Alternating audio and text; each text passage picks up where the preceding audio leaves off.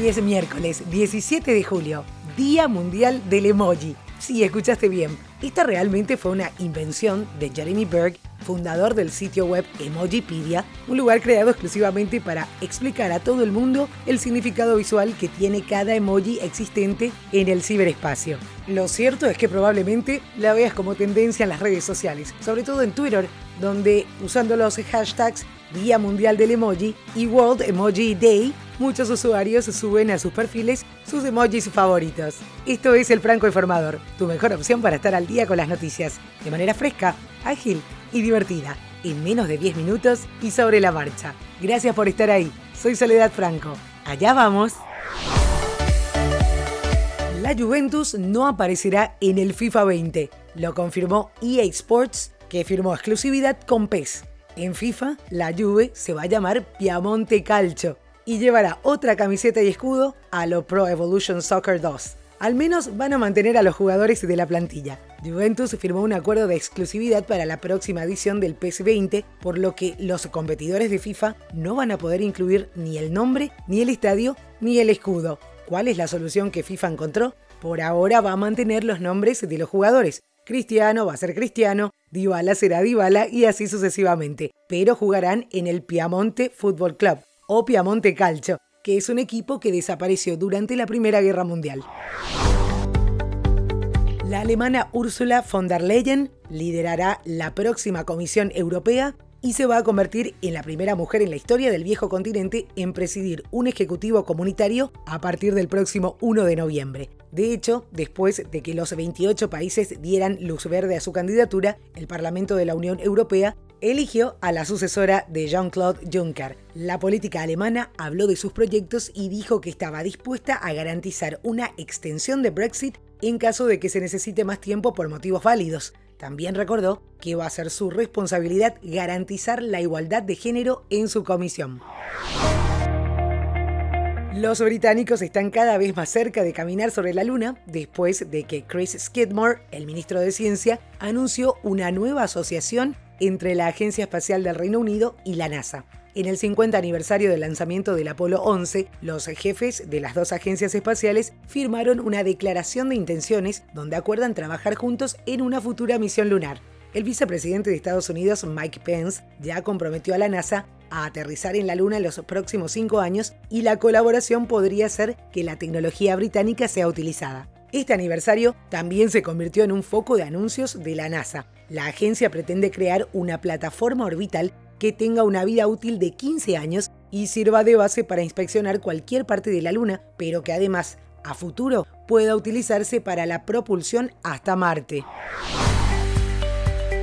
A través de redes sociales, ambientalistas se autoconvocaron a una manifestación hoy miércoles a las 18 hora local en las oficinas de Grupo México, en demanda de que se retire la concesión a la empresa tras el derrame de sustancias tóxicas en el mar de Cortés. De acuerdo a medios de comunicación locales, durante la protesta en la sede de la empresa transnacional minera, estarán presentes también afectados por el derrame tóxico del río Sonora y mineros de la sección 65 del Sindicato Minero Nacional, a casi cinco años del mayor derrame de químicos en la entidad.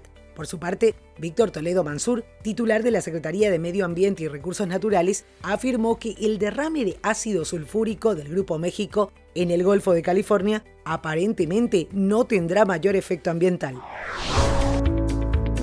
Tres meses después del incendio de la Catedral de Notre Dame, la Asamblea Nacional Francesa aprobó el proyecto de ley sobre la restauración y conservación del templo parisino, la normativa recibió 91 votos a favor, 8 en contra y 33 abstenciones. El texto fija el marco de las obras de restauración y prevé la constitución de un comité excepcional de control para asegurar la correcta gestión de las donaciones. El objetivo principal es posibilitar la orden dada por el presidente Emmanuel Macron tras la catástrofe del 15 de abril, reconstruir Notre Dame en cinco años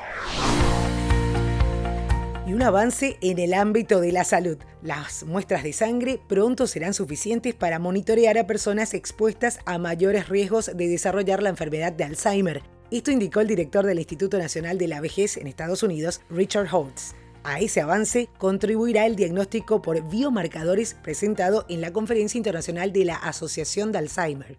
Cerca de 50 millones de personas en todo el mundo padecen de demencia y la enfermedad de Alzheimer es su forma más común. No hay una cura y los medicamentos actuales solo alivian temporalmente los síntomas.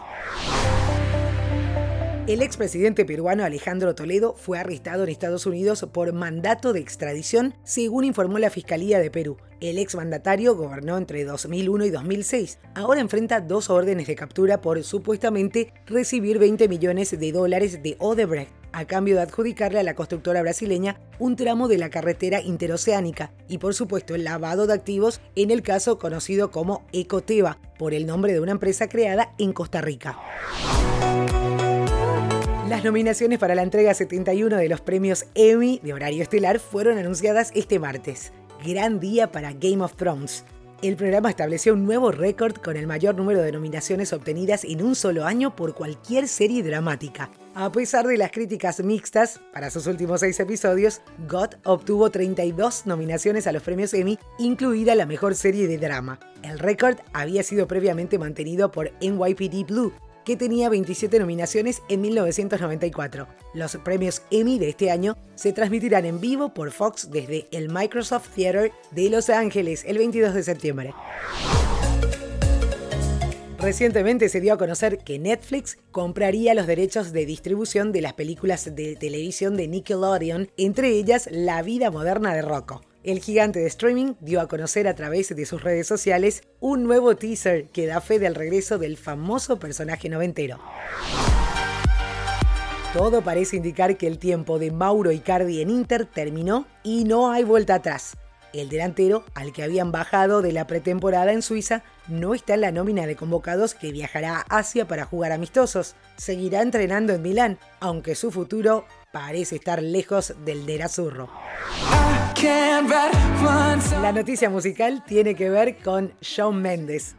Forbes actualizó la lista de celebrities con más ingresos monetarios en lo que va de 2019. Ahora el cantante pop Shawn Mendes entró a la lista de 100 personalidades colocándose en el número 98, con un ingreso neto de 38 millones de dólares que según informa el portal fue gracias a su gira de más de 27 shows en Europa.